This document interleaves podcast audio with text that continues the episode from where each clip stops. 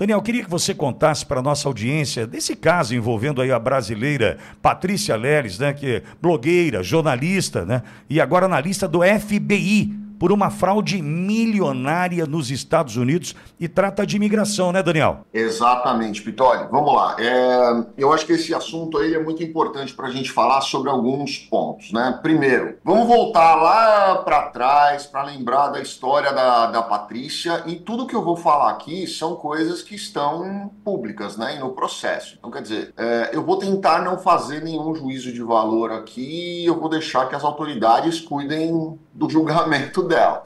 Mas o que, que acontece? Lá atrás, ela foi aquela moça que fez o, a acusação contra um senador. Né? Eu acho que, que vocês devem lembrar disso aí, do, do caso do Feliciano, onde ela teria alegado que ele. A, a, pressionou, ofereceu dinheiro para não contar algumas coisas ali de, de, de, agressão sexual e coisas nesse sentido. E a polícia constatou que isso não foi verdade e transformou isso numa denunciação caluniosa, ou seja, ela responde hoje é, criminalmente por uma denunciação caluniosa. Logo depois disso, foi feito um exame é, para ver qual que, qual que era a realidade ali da, da, da, da, das funções mentais da Patrícia, né? E foi constatado em laudo que ela é mitomaníaca, ou seja, ela cria histórias na cabeça dela, e ela acredita naquelas histórias e ela conta aquelas histórias como se fosse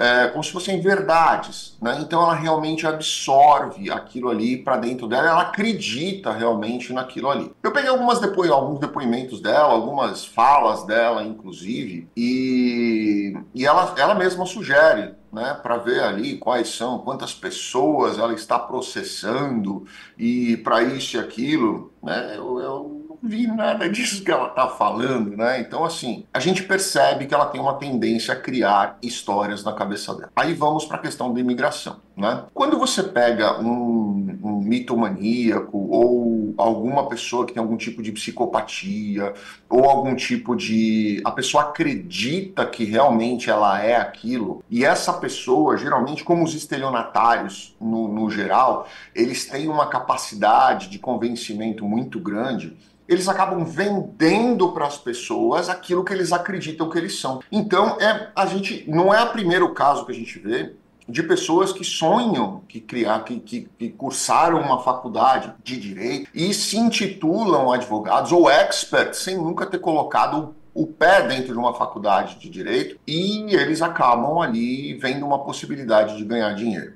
E quando você mexe aí com a expectativa, com o sonho, com a com a vontade das pessoas, principalmente nesse momento, né, onde a gente vê aí é, nas épocas em que ela atuou, foi 2018, aí a gente estava tendo ali uma questão política é, mais, mais séria, agora, 2023, 2024, é, que a gente vem tendo aí umas questões políticas mais sérias, a gente percebe que as pessoas elas estão agarrando qualquer oportunidade que caia na mão delas para elas saírem do país, ou terem uma perspectiva de uma vida melhor, ou terem uma perspectiva, no caso dela aí, de ter até um investimento que possa gerar uma renda para ela melhor num outro país, onde a pessoa já chegue estabilizada ali com um emprego garantido, com uma, um negócio garantido, vamos colocar dessa forma. Né? Então, é, pelo que a, a, as investigações indicam e que o FBI constatou, ela usava exatamente desse artifício, dessa capacidade de, de vender algo que ela não era, como profissionalmente técnica, é,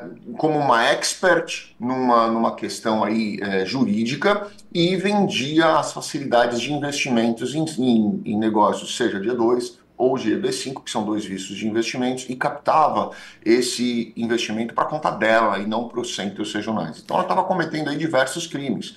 Primeiro, por ela não ser advogada e não poder dar qualquer tipo de orientação. Segundo, por ela estar tá dando orientações erradas. Terceiro, por ela estar tá captando recursos sem poder captar recursos a título de honorário. E quarto, por ela estar captando recursos que eram para ser destinados para outra finalidade. Então, existem diversos cenários aí que ela acabou cometendo esse tipo de crime. Daniel, eu acho que não tem nenhuma mentira que caiba, né? Ah, mentirinha boa, aquela coisa de mentirinha, não sei o que. Para mim, nenhuma cabe. Sem dúvida, mas... sem dúvida. Sem dúvida, né? sem dúvida. Agora, é, quando a pessoa, aquela mentirinha que não faz mal para ninguém, do ponto de vista, só contou uma vantagem, vamos colocar assim, vamos melhorar a classificação, uma vantagem, simplesmente, tudo bem. Agora, pera um pouquinho.